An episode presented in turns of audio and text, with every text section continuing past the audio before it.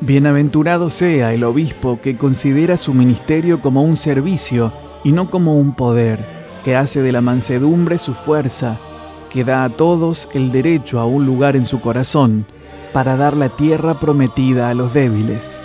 Oremos por el ministerio de nuestros obispos, que como pastores y fieles discípulos misioneros nos propongan el camino para ir al encuentro de nuestros hermanos que están en las periferias existenciales. Ordenación episcopal del arzobispo de Córdoba, Padre Ángel Rossi. 17 de diciembre de 2021, 19 horas, en el atrio de la Catedral de Córdoba.